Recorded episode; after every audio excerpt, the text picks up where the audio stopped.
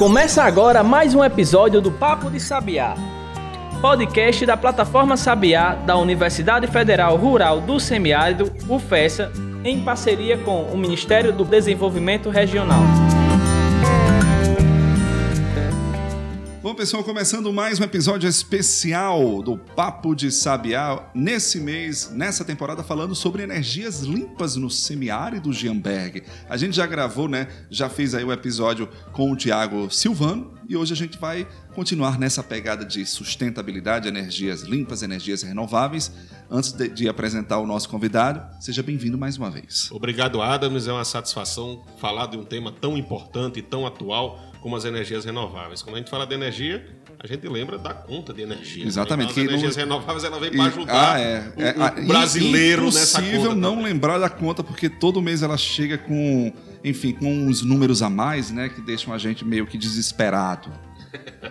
Então a gente precisa dessa sustentabilidade o quanto antes. E quem é nosso convidado hoje? Bom, bom, gente, hoje a gente vai falar com o professor Ednardo Rocha da UFESA, tá certo? Que vai falar, vai incrementar também um pouquinho desse papo sobre sustentabilidade dentro desse contexto de energias renováveis, energias limpas, tá certo? Ednardo, seja bem-vindo aqui ao nosso especial, tá certo? A nossa trilogia. Você faz parte do segundo episódio dessa trilogia. Eu brinco aqui não é o Senhor dos Anéis, mas a gente também é uma trilogia, tá certo? Então seja bem-vindo mais uma vez, meu amigo. Muito obrigado pelo convite. É, é, um prazer poder participar do podcast da plataforma Sabiá. Queria agradecer em especial o professor Gianberg pelo convite. É, energias renováveis, para mim, sempre vai ser um tema atual. Né? Não tem como fugir dessa atualidade, porque é algo que, que veio para ficar. Né? Desde 2012, 2002, na verdade, o Brasil vem passando por uma transformação energética e nos últimos anos tem ficado bem evidente né, a importância de se investir em energias renováveis, tanto na questão ambiental quanto na questão econômica também, né? Que vou falar um pouco em relação aos custos, é, da questão da viabilidade desses sistemas. Então, temos alguns tópicos bem interessantes para conversar nesse episódio de hoje. É, antes de, de, iniciar na conversa propriamente, vamos pedir para o Ednardo se apresentar. Quem é Ednardo? Qual a sua formação, Ednardo? Explica aí para gente. Bom, é, eu sou moçoroense, né? Nascido aqui em Mossoró, meus pais também são moçoroenses. É, eu sou uma mistura dos meus pais, não só na parte biológica, mas na parte profissional, né?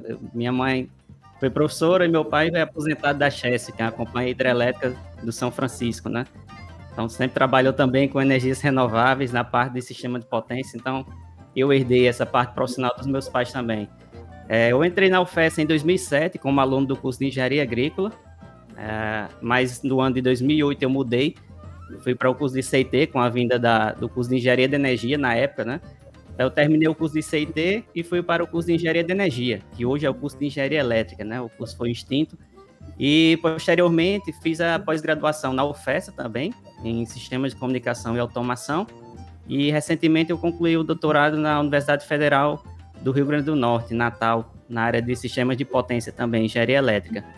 E desde 2014 tenho lecionado na UFESA, inicialmente como professor substituto, 2015 é, entrei como efetivo e ministrei já um, cerca de 13, 14 disciplinas na instituição, mas hoje em dia trabalho com três, né, de forma agora mais estável, não tenho mudado mais a, as disciplinas ao longo do semestre, então trabalho hoje com a disciplina de captação e utilização de energia solar e a disciplina de proteção de sistemas de energia na graduação e na pós-graduação eu ministro uma disciplina chamada Análise Moderna de Sistemas de Energia, né, que trabalha ali um pouco com fluxo de carga e também com energias renováveis. Show! Você então foi uma criança ou é uma pessoa elétrica? Desculpa o trocadilho.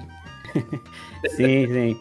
É, eu, eu, eu, tinha mania também de, de desmontar né, os meus brinquedos. Então, eu tenho uma caixa com os brinquedos e outra com os motores que vinham dentro desses brinquedos.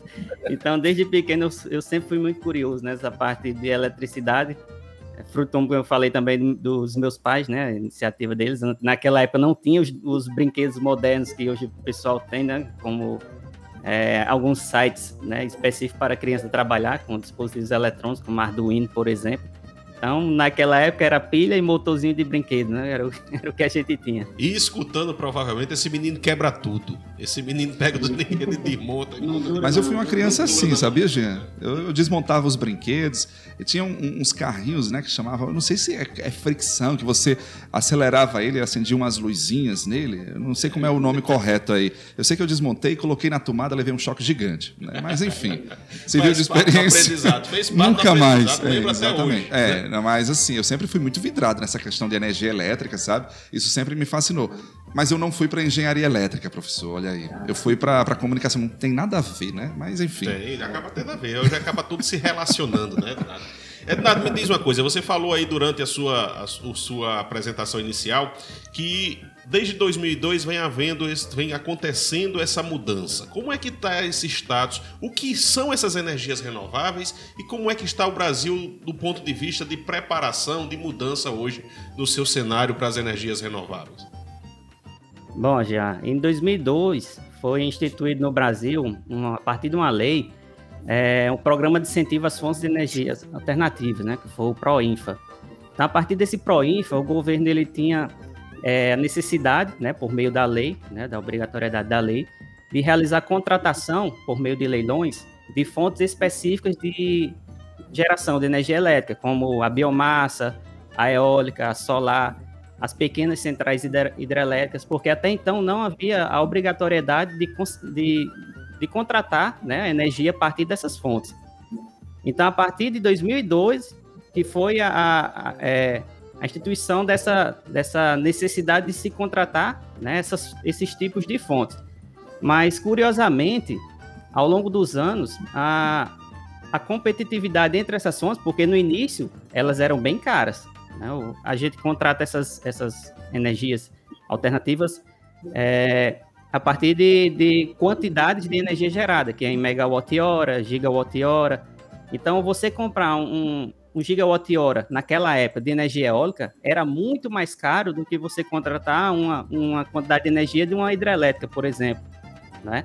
Então, o empresariado não tinha esse interesse de desenvolver um parque eólico porque ele não ia vender essa energia. Então, o Proinf ele veio para obrigar o governo a comprar né, esse tipo de energia inicialmente, mas como eu falei, ao, ao, longo dos anos, elas foram ficando competitivas. Então, vou dar só um exemplo. Agora, a gente teve recentemente, em junho, salvo engano, um leilão de energia é, que o governo realizou, né, por meio da EPE, da ANEEL, e o valor da energia comprada a partir da solar e da eólica é mais barato do que energia hidrelétrica. Então, hoje em dia, é, para o setor privado investir nesse tipo de fonte, né, ele é mais, é, como é que eu posso dizer? Ele se torna mais, mais interessante, é, mais viável do que investir em grandes centrais hidrelétricas. Até porque a gente está vendo essa instabilidade das chuvas, né? Então, assim, a gente, a, a, hidrelétrica, por mais que a gente saiba que seja um sistema robusto e tal, né? E que corresponde a grande parte da matriz energética brasileira, Jean, mas a, não é só você investir a hidrelétrica, ela precisa de algo fundamental que a gente está em falta hoje, que é o quê? Chuva, água, né? E as outras energias, né? E a energia hidrelétrica, ela já trouxe, você me corrige, se eu estiver errado, ela já tem esse papel de ser uma energia mais limpa do que outras, quando comparado a outras fontes, como a térmica, por exemplo, né? E é, o Brasil já, já se, se vangloria há muito tempo de ter a hidrelétrica como sua principal fonte.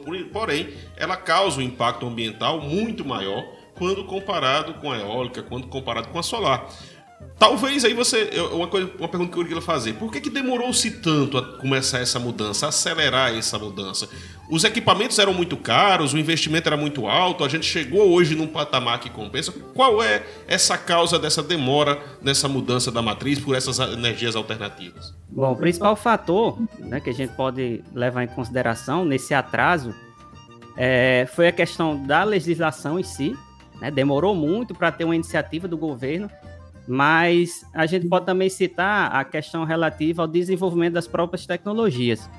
Então, há 15, 20 anos atrás, a gente não tinha uns, umas turbinas eólicas tão modernas, né? tão é, grandes, né? A gente pode ver até em termos de tamanho mesmo. A gente andava ali, por exemplo, no Ceará, né? perto da prainha, tem aquele parque eólico antigo.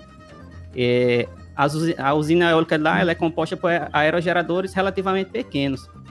Hoje em dia, né, algumas pessoas têm a oportunidade de ver, às vezes, os caminhões transitando aqui na cidade ou em BRs. Você vê que as pás são, são enormes. Né? Então, isso é fruto da, do desenvolvimento da tecnologia. A mesma coisa em relação ao gerador. Né? Então, uma turbina antigamente ela gerava 800 kW, é, tinha potência de 800 kW, hoje tem turbinas aí de 5 megawatts. Então, uma turbina só já era equivalente a 4, 5 da, das pequenas da, do início dos anos 2000, por exemplo. A mesma coisa com relação à energia solar. Né? Hoje, o Brasil está atrasado em cerca de 10 anos em relação à Europa, por exemplo, em termos de geração distribuída. Mas nos últimos anos a gente vê muito a, a, a evolução dos equipamentos específicos para sistemas fotovoltaicos. E isso faz com que, de certa forma, acabe é, tornando o sistema mais viável economicamente, né? Porque fica mais barato. A gente pode comprovar, inclusive, isso verificando os custos de implantação das usinas da própria UFESA. Né? As primeiras, elas, elas tinham custos mais elevados por quilowatt investido. Mas as, as empresas vão se desenvolvendo, né? vão surgindo novas empresas, a concorrência vai aumentando, então aquele custo ele tende a declinar e torna o sistema mais atrativo para sua é, instalação. Né? Certeza. Eu queria é, continuar nessa pegada da energia eólica, sabe, Ednardo? Porque a gente hoje está virando um celeiro. Por exemplo, você vai aqui no litoral de Areia Branca, Jean, ali na Serra do Mel, enfim, é, é, faz parte agora da paisagem, como os agricultores chamam, Ednardo, os cataventos gigantes, né? É, então, assim, é uma realidade que veio para ficar e que mostra o potencial dos nossos ventos, né? Ou seja, a gente tem é, é, é, visto esses bons ventos soprarem a nosso favor. Hoje a gente já tem meio que uma, em termos regionais, né? Em Rio Grande, é, falando de Rio Grande do Norte, é, o que a, a, a, os parques eólicos do estado geram já é suficiente para abastecer a energia muito mais do que a população do próprio estado do Rio Grande do Norte, né? E essa energia já entra na rede da, da, da, da linha nacional, né? Isso, perfeitamente. Hoje o, o RN ele tem uma potência instalada de cerca de 5 gigawatts, né, distribuída aí entre 37 usinas, mais ou menos, né, que são usinas, mas algumas faz, fazem parte do mesmo grupo. E como Adams falou, né, essa energia é mais que suficiente para gerar nossa demanda interna do estado. Então, há poucos anos atrás, nós dependíamos de outros estados, como a Bahia, né, que mandava energia para cá por meio das linhas de transmissão. E hoje em dia a gente consegue exportar essa energia elétrica gerada aqui no nosso estado. É, vale ressaltar também que é, a, teve um leilão, né? Eu falei agora há pouco desse leilão que ocorreu agora no mês passado. O RN ele foi o estado que conseguiu obter a maior quantidade de novos projetos. Então nossa capacidade ela vai tender aí a crescer ainda mais nos próximos anos. Isso é fruto também da do avanço que o Estado tem feito em relação à infraestrutura, porque esses parques eólicos não é só chegar e escolher a praia colocar, ou, ou até mesmo na região interna do Estado, né, a região central, que estão surgindo muitos parques eólicos ali na, nas proximidades de Lages, é, mas a necessidade da, da infraestrutura que faz com que a gente possa escoar essa energia, né, que são as linhas de transmissão. Então, um dos, dos empecilhos né, que a gente tinha para a vinda de novos parques era justamente a falta dessas linhas e de novas subestações, mas hoje em dia o Estado está se preparando para receber essa quantidade de energia. Né, quando a gente passa ali próximo a Sul, tem uma subestação né, de 500 kV e 230 que estão fazendo lá próximo e estão partindo várias linhas de transmissão que vão se espalhar ao longo do Estado e a partir dessas linhas, né, novas empresas elas vão querer vir para cá porque já tem essa infraestrutura básica. Né? Então a gente é, tem, tem, os ventos e tem a infraestrutura. Já tem essa perspectiva também de criar usinas offshore, né, no, no meio do mar. Isso. Na, no mês passado eu participei de uma reunião com o pessoal da Secretaria de Desenvolvimento e já está em estado bem avançado, né? O pessoal está com boas perspectivas com relação a isso. É, eu creio ainda que ainda tem muita margem para adicionar né, parques na, na costa. Né? Nós, nós temos muitos espaços, como eu falei, com a, a construção dessas linhas de transmissão, elas tendem a, a, a querer vir para cá, né? É um atrativo. Então, é, o Rio Grande do Norte tem um, uma concorrência grande com a Bahia. Né? A Bahia também tem uma quantidade boa de parques e eles têm uma boa estrutura em relação à, à linha de transmissão. Mas nos próximos anos, acredito que essa questão da, dos parques offshore vão, vão, se tornar realidade no Brasil, né? E nós seremos o primeiro, o primeiro estado, na verdade, a ter uma usina desse tipo, é, que é muito comum na Europa, né? Porque eles não têm espaço. Basicamente, um, um país na Europa ele tem o tamanho do estado, né? Daqui do nosso país, por exemplo.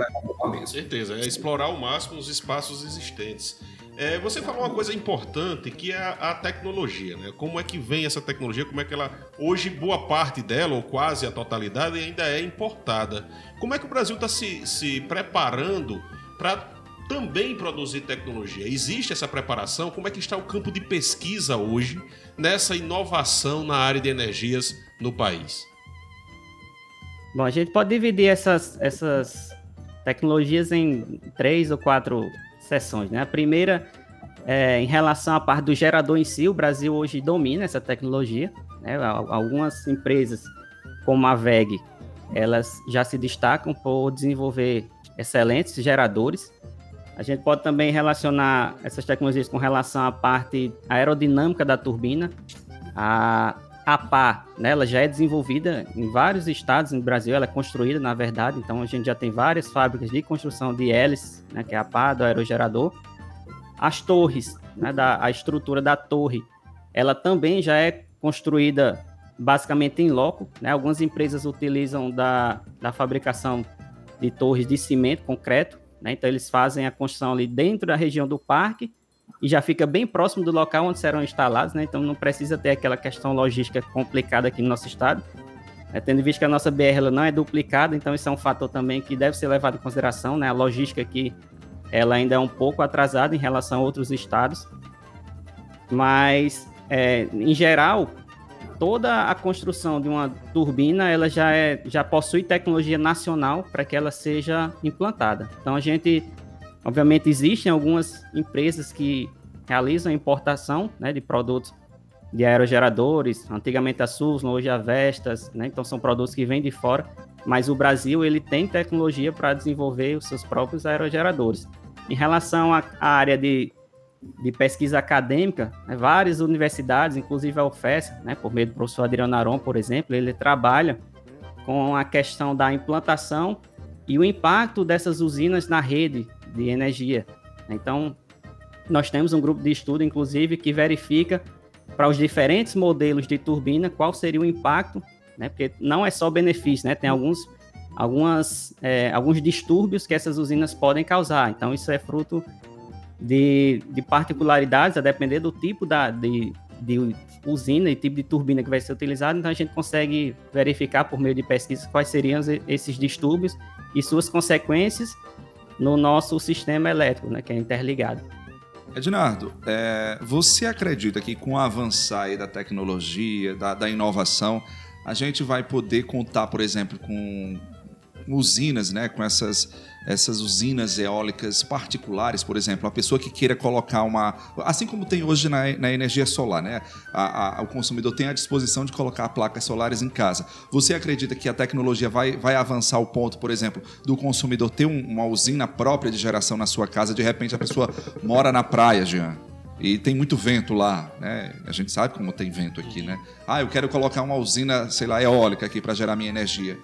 Isso será possível? Isso ainda é uma realidade muito distante? É exemplo do que aconteceu com a solar, né? Que eu acho que predominantemente as, as usinas solares são privadas, são particulares, é para uso individual, seja da residência, seja da empresa. A solar ela caminha para isso ou é uma outra realidade? A, solar, a eólica. eólica. 482, ela permite que o, o, a unidade consumidora, né, o cliente, ele possa colocar uma turbina eólica também. Então, ela não é específica para energia solar. A questão da energia solar, é porque ela acaba se tornando mais barata, ela é mais fácil de ser instalada, a manutenção é mínima, mas aqui em Mossoró, por exemplo, né, nós temos 1.900 unidades consumidoras com energia solar e nós temos duas com eólicas. Então a gente tem duas turbinas eólicas aqui na cidade. Então a gente vê aí que a preferência esmagadora é para energia solar. Então a, a, eólica, por exemplo, a gente antes de, de fazer a implantação das usinas fotovoltaicas na UFES, a gente realizou algumas viagens né, aqui no estado para verificar qual seria melhor, o melhor layout da usina, as melhores tecnologias. E uma das empresas que a gente visitou, o, o dono da empresa ele fez a opção de colocar também umas quatro ou cinco usinas, é, turbinas eólicas, né? Só que ele, a preferência dele é, é, a solar, né? Que é mais fácil, limpar, manutenção, teve problema na placa, tira, só faz conectar, né? Não tem é, a questão da manutenção como a eólica necessita. Mas eu acredito que com a, a evolução das tecnologias existentes, né, que ainda são pouco exploradas, como por exemplo os aerogeradores de eixo é, vertical, é, elas podem ser bastante exploradas em regiões urbanas. Só que isso é, é mais utilizado em, em regiões é, mais isoladas, né? Canadá, norte do Canadá, no Alasca, eles utilizam bastante, né? Eles são, trabalham ali em regiões isoladas, eles fazem a complementação da solar com a eólica.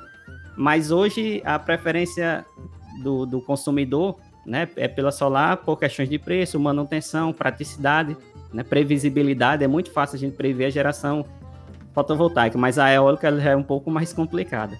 Mas é possível, a resolução ela permite que o, o consumidor faça essa escolha. Ah, uma vantagem, eu não sei se eu estou falando, enfim, uma coisa errada aqui. Se eu estiver é, falando errado, você me corrija, Ednardo. Mas a vantagem da, da eólica para solar é que a, a, eólica, por exemplo, ela funciona, né, teoricamente, 24 horas. A solar é só enquanto tem luz. Né? Uhum. Então não tem aquela história, ah, de dia gera energia, de noite não gera. Então, na, na eólica, teoricamente, teria vento 24 horas por dia. Né? Eu acho que talvez essa fosse uma vantagem. É, na, na verdade, essa é uma vantagem, né? Esse, inclusive, é um índice que a gente faz a mensuração técnica, que é chamado fator de capacidade.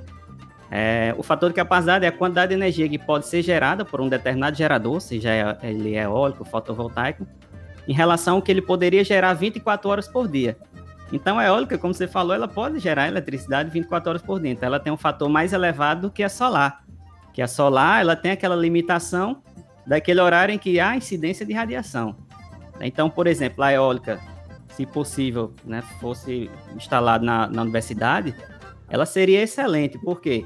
Porque a universidade ele é, um, ele é um cliente de, de alta tensão, né, recebe ali média tensão da, da concessionária, e a gente paga a energia mais cara no horário de ponta, né, que é justamente quando anoitece. Então, quando anoitece, as nossas usinas elas param de gerar. Então, é, a gente tem que realizar uma, um, um, fator de ajuste, né? Então é um, é um, negócio mais complicado. A eólica não, ela estaria gerando naquele momento ali e teria o abatimento direto já no horário de ponta, né? Então essa realmente seria uma grande vantagem da, das eólicas, né? Para a geração distribuída. Show de bola. Eu já vislumbro uma usina eólica aqui em Mossoró, na UFES.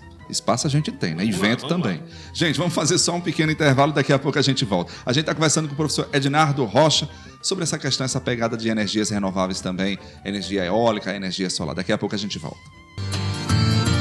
Pensou em vitrine tecnológica? Acesse plataformasabiá.com.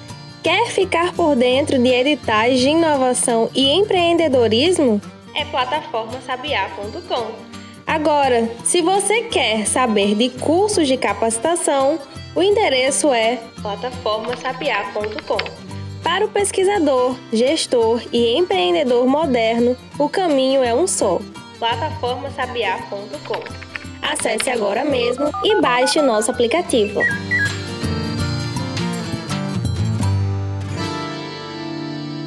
Voltando com o Papo de Sabiá, hoje conversando com o professor Ednardo, falando de energia eólica, energia solar e dentro do nosso especial Energia Limpa no Sertão. O Nordeste, Ednardo, ele avançou muito nos últimos anos com relação a essas energias, como você vem falando. O Rio Grande do Norte, por exemplo, tem, o governo do estado tem feito uma série de estudos para explorar novas áreas ou verificar novas áreas. Qual a importância dessas pesquisas com torres? Aí tem uma propaganda da altura da torre que eu nem lembro quando é uma torre gigante que o estado do Rio Grande do Norte está instalando em diferentes pontos do estado para prospectar novas regiões. Qual a importância de, desses estudos e qual o impacto, na sua opinião, dessa energia limpa também na empregabilidade da população? A gente tem mão de obra para isso? Qual é o profissional que vai ser mais favorecido, o que é que a população. Eu quero trabalhar com energia eólica, eu tenho que ser engenheiro elétrico, eu tenho que ser eletricista. engenheiro eletricista, desculpa, já ia corrigir. Né? Eu tenho que ser engenheiro eletricista, o que é que eu preciso, qual é o campo de trabalho que abre e qual a importância desses estudos que o Estado do Rio Grande do Norte vem fazendo? Bom, a, a importância desses estudos é, principalmente em relação à atratividade das empresas, né? Como eu falei, essas, essas usinas elas são oriundas de leilões que são periodicamente realizados pelo governo e para participar desses leilões, as empresas, né, são dezenas de empresas, elas têm que ter o projeto feito. Então a empresa ela vai querer colocar esse projeto, né, vai alocar essa usina no local que seja mais atrativo para ela. Né? Então quando a gente está falando de energia eólica, a energia gerada por uma turbina ela é proporcional ao cubo da velocidade. Então, quando a gente está no local em que tem uma, uma, ótima velocidade de vento constante ao longo do, de todos os meses de um ano, isso faz os olhos dos projetistas brilharem. Né? Então, a importância, como você falou, de, da, do governo investir né, em medições anemométricas cada vez mais elevadas, é porque quanto mais alto a gente tem a torre, maior vai ser a velocidade do vento. E como eu falei, a potência depende do cubo da velocidade do vento. Então, a, a turbina do, do projetista, né, que ele está simulando ali, ela vai gerar ainda mais energia e vai ser mais atrativo para ele. Então, antigamente existia uma limitação de altura, até porque é, as turbinas, né, os aerogeradores daquela época, eles tinham aquela altura máxima. Só que, como a gente já conversou hoje, essas, esses aerogeradores estão cada vez maiores, cada vez mais altos. Né? Então, isso para que para a simulação lá, para o estudo do projetista, é um dado fundamental para a decisão da empresa em querer alocar essa usina aqui no nosso estado. Em relação aos empregos, é, isso é um tema muito interessante, né? Inclusive, eu trabalhei nesse semestre com um aluno de Lages e ele fez justamente uma pesquisa acerca dos impactos da implantação dessas usinas eólicas na região de Lages, né? Que não tinha. Antigamente as nossas usinas elas ficavam alocadas na região costeira. E hoje em dia não, as empresas elas estão migrando para o interior do estado. Então, a, a questão, por exemplo, vou dar um exemplo da cidade aqui do nosso estado, Parazinho. Né? Na, quando eles foram colocar aquelas usinas ali na nas proximidades de Parazinho, o PIB da cidade dobrou. Né? Então, isso não é apenas a, a, questão da geração de emprego direto e indireto, tem a, a a economia da cidade toda ela é afetada positivamente, né? Quando a, a obra termina, né, as empresas vão embora, construir parques em outros locais, ficam aqueles empregos fixos ali, né? Então, desde porteiro para as usinas, né, seguranças, pessoal de manutenção, operação de subestação, né? Então, tem uma quantidade grande de, de empregos que ficam na, naquelas cidades. Né? Então, a, a, a instalação de uma usina solar, ela gera aí centenas de, de empregos, né, que a gente pode relacionar aí das diversas formas, né, desde o pessoal que aluga terra também, né, tem essa questão também, o pessoal faz aquele acordo ali para ceder parte da terra, e o interessante é que essa terra ela não fica perdida, né? O pessoal pode continuar plantando, pode continuar criando animais, né? Nas proximidades, não, não tem problema nenhum. Inclusive, isso é bastante. É, ocorre bastante aqui na região, por exemplo, da Serra do Mel, né? Mas essa questão do emprego para o nosso estado é, é, bastante positiva, né? não só na questão da, da, implantação, mas na operação desses parques. E, e mais ainda, é, se torna mais pertinente, Jean, porque a gente sempre foi muito, não sei se seria a palavra mais adequada, refém da questão dos investimentos da Petrobras, né? Nessa questão do petróleo, na exploração do petróleo, tanto é, principalmente em terra, né? Que foi sempre o nosso forte aqui, né?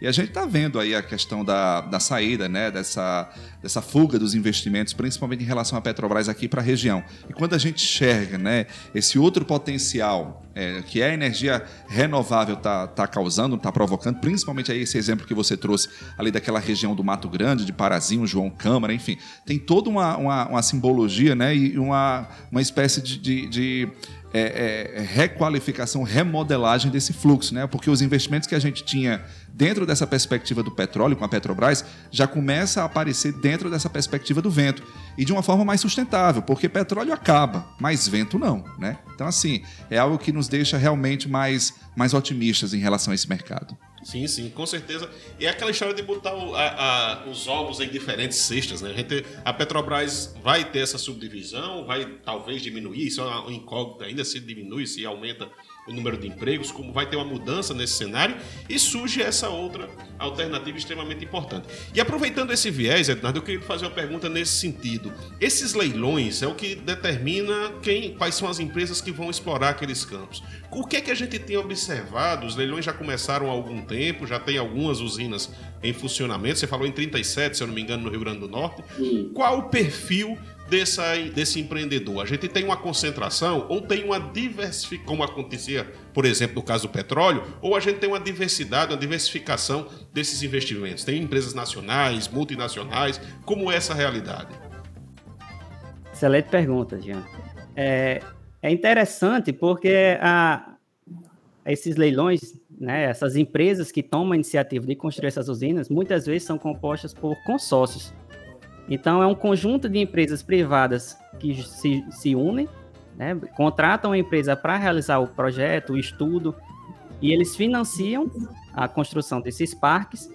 E a partir da operação dele, né, da efetiva operação, se eles conseguirem obter o contrato com o governo, eles fazem a venda dessa energia e compartilham os lucros. Então, existe desde aquele daquela empresa específica, né, que trabalham com a, com a venda da energia, né, uma empresa só fazendo esse, esse contrato com o governo, mas também existem essas empresas que trabalham em conjunto, né, e tem uma empresa ali, uma terceira empresa que faz a parte de estudo e instalação do parque. Então, é um processo bem interessante, né, elas são bem diversificadas, não existe uma empresa é, que detém, assim, grande parte dessas usinas eólicas, né, interessante justamente que existe essa diversificação inclusive de uma própria usina, né? Ela não é comandada apenas por uma, um grupo, né? Ela é feita ali por um consórcio de empresas que fazem a repartição desses lucros obtidos a partir de contrato com o governo. Show de bola. Tia. Então, só para a gente já está caminhando para o final, né? Passa rápido a conversa, é, uma, é, um tema que desperta muita curiosidade. É instigante, né? É instigante. Eu queria lhe fazer uma pergunta em duas. Ada disse, você só tem direito a mais uma, então vou fazer só mais um. Ada, não vou botar duas dentro de uma. Primeiro, é, e o nosso consumidor? O que ele pode esperar dessa mudança? A curto, a médio, a longo prazo? Vai reduzir minha conta? O consumidor pergunta logo isso. Segundo, como é que o nosso aluno que quer trabalhar com isso, seja da área de engenharia elétrica, seja do mestrado, como é que ele deve se preparar? Nosso aluno que eu falo, a gente traz sempre, por exemplo, da nossa universidade, que é a UFESA, mas pode ser o aluno da UFCG, da UFRN, quem está nos ouvindo em qualquer lugar do país. Como é que ele tem essa. Quais são as oportunidades que ele tem que perseguir para entrar nesse mercado? Perfeito. Então, eu vou responder primeiro a, a pergunta acerca dos custos. É, esses, esses leilões, eles promovem sim a redução, não a redução, né, mas a, uma diminuição do aumento que a gente tem nas nossas faturas, né? Por quê? Porque, como eu falei, por exemplo, eu vou dar o preço aqui do, do último leilão, certo? Até anotei aqui no papelzinho, mas eu vou dar o exemplo da eólica. A eólica ela foi contratada a um preço de R$ 136,18 o megawatt-hora.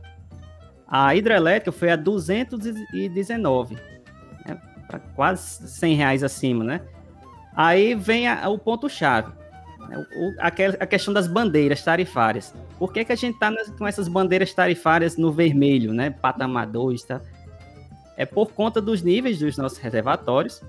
Né? Então, as nossas eólicas estão gerando ao máximo, as fotovoltaicas aos máximos. A hidrelétrica no limite dela, né? Ela não pode mais gerar mais do que isso, até porque não tem mais água. Né? A, a, a perspectiva é de um nível de 10% de reservatório nos próximos anos. Aí o que é que o governo faz? Para manter a geração ao nível em que forneça energia para a demanda, eles acionam as usinas térmicas. Né? Então, a, a, usina termoelétrica ela necessita de um produto para converter em energia elétrica. Então, vai ser gás natural, pode ser biomassa, em alguns países carvão. Então, essas empresas elas precisam comprar algo para fornecer energia elétrica. Isso encarece bastante a produção. Né? Então, eu vou dar um exemplo. Existem algumas usinas termoelétricas que ela tem um custo de megawatt-hora de mil reais. Algumas chegavam a R$ 1.600, alguns anos, alguns que foram fechadas. Então, você tem a eólica gerando a 136. A gente tem uma crise energética, o governo aciona a térmica gerando a R$ 1.000, R$ 1.600, a nossa conta de energia ela vai lá para cima. Então, quando o governo promove esses leilões de energia elétrica, e a gente tem usinas fotovoltaicas, eólicas, injetando energia no, na nossa rede, a gente vai demandar menos das térmicas. Então, se a gente demanda menos térmica, é esperado que a nossa fatura ela tenha ali uma redução, né? Ou ao menos a questão das bandeiras tarifárias a gente fica ali na verde ou na amarela. Mas é uma diferença muito considerável, né? Olha aí, você fazia a, a, a comparação entre a, a, a, questão da energia eólica aí que ele falou, 136, é isso, Edna? E para você ver a, térmica, Jean, que pode chegar até R$ 1.600 realmente, é, é impraticável, insustentável, né? Algo que realmente só precisa ser acionado é, em momentos emergenciais como esse. Exatamente. Em relação a, aos nossos alunos, né? É, o que eles precisam para que eles tenham uma, uma boa qualificação para trabalhar em eólica, na UFESA, né, pelo menos no curso de Mossoró, tenho propriedade para dizer isso, é terminar o curso bem, né, com, aprendendo bem ali desde do, do, das disciplinas básicas até o final. Por que eu digo isso, Jean? Porque o nosso curso de engenharia elétrica aqui em Mossoró é um dos poucos do Brasil que tem disciplinas específicas para energia eólica e para energia solar. Então, é, muitas, muitos é, alunos de universidades fora, né, de outros estados, que possuem engenharias elétricas com ênfases distintas, o cara às vezes sai com uma, uma qualificação maior ali na área de automação, na área de telecomunicação. Na UFESA, não. O nosso forte é essa área de sistemas de potência. Então, o pessoal de fora, eles tendem a, a realizar cursos né, fora da universidade para obter aquele conhecimento. Como é que uma usina eólica funciona, como é que um aerogerador funciona. A gente não, a gente já tem isso dentro do nosso curso. E é por isso que vários dos nossos alunos, né, ex-alunos, na verdade, trabalham com energia eólica e energia solar. Eu já perdi a conta da quantidade de alunos que a gente tem que, que abriram empresas. Né? Eu tinha muito orgulho de ver um aluno meu empregado. Hoje em dia eu tenho ainda mais orgulho em ver os meus alunos ou ex-alunos gerando emprego na nossa cidade. Então isso é, é fantástico, né? Eu chegar para aluno, não, eu estou trabalhando, já consegui contratar cinco eletricistas. Isso é fantástico, né? Para nossa economia, para nossa cidade, para nossa universidade, isso é, é magnífico. Então, para o pessoal de outras universidades, né, que desejam ingressar nessa área, é interessante que eles tenham um domínio bom na área de sistemas de potência, né, dessa parte de fluxo de carga, os impactos dessas usinas no setor, é, tanto de forma técnica como econômica, e também entenda o funcionamento né, desse, desses equipamentos. Né? Isso é primordial para que, ali numa entrevista de emprego, né, ele, ele tenha uma chance maior né, de ser contratado. Quando ele tem um conhecimento teórico, né, às vezes não tem nem a, a, o conhecimento prático, né? Mas quando ele tem o teórico, isso já é um fator chave né, para elevar ali as chances do profissional ser contratado. É só a título de informação, é, Jean. É, hoje a UFESA tem o curso de engenharia elétrica em Mossoró e também no campus de Caraúbas, tá certo? E a gente nota essa essa vontade, né, esse, esse interesse do nosso alunado pelo número de formandos. Né? A cada semestre a gente vê um número maior de formandos de concluintes nessa área da, da engenharia elétrica. Né? Eu, eu, acho que hoje, se não for o curso mais procurado, deve ser um dos mais, né? junto ali com a, com a engenharia civil, que sempre também está muito no topo, né? muito evidente. E a engenharia, e a engenharia elétrica está ganhando muita força justamente por conta dessa, dessa questão de mercado, né? da possibilidade de você empreender, da possibilidade de você trabalhar dentro dessa perspectiva das energias renováveis, seja com eólica, terra, é, solar e por aí vai. Então, a gente nota isso também. Ednardo, meu querido, muito obrigado pela sua participação aqui, né? Foi muito enriquecedor o seu papo, o seu conteúdo aqui. Eu, enfim, eu acho que eu, eu saio com uma outra visão sobre essa questão de energias renováveis, principalmente energia eólica. Eu vou é, continuar com o meu sonho de ter uma usina eólica na minha casa um dia. Ednardo, meu amigo, muito obrigado bastante esclarecedor o papo, conteúdo de excelente qualidade. E eu queria deixar uma chamada aí para você, Ednardo, e para os colegas dos cursos, do curso de Engenharia Elétrica, que é o, o a, a gente está no Papo de Sabiá, a plataforma Sabiá está com edital aberto para apoiar projetos na área de energias renováveis. Então dá uma olhada lá, você que tem uma ideia, mesmo que você não seja professor, não seja docente, você está fazendo o curso e tem uma boa ideia, procura um docente, procura um colega que possa participar do edital e ter esse incentivo à inovação com energias renováveis no semiárido, tá certo? É então, dá uma olhada lá no blog plataformasabiá.com. Que vai estar tá lá o edital com todas as informações para que você possa se inscrever. Ednardo, mais uma vez, muito obrigado. Eu que agradeço pelo convite, né, professor Jamberg, Adams, pessoal da plataforma Sabiá. Foi uma conversa muito boa, como vocês falaram, passou rapidinho, né? No instante passa o tempo. mas fica à disposição de vocês, né, dos alunos, dos ouvintes do podcast. Quem tiver mais dúvidas sobre o tema, pode entrar em contato comigo que a gente conversa um pouco mais. Show, obrigado, gente. Acompanha nosso, os nossos próximos episódios, a gente volta em breve. Se cuida. É isso, valeu, abraço, tchau, tchau. Você ouviu Papo de Sabiá, podcast da plataforma e do Instituto Sabiá da Universidade Federal Rural do Semiárido, em parceria com o Ministério do Desenvolvimento Regional. Contribuíram para este podcast Diego Farias na edição de áudio, Canário Comunicação na produção e na postagem do episódio. Siga o nosso conteúdo nas redes arroba Plataforma Sabiá.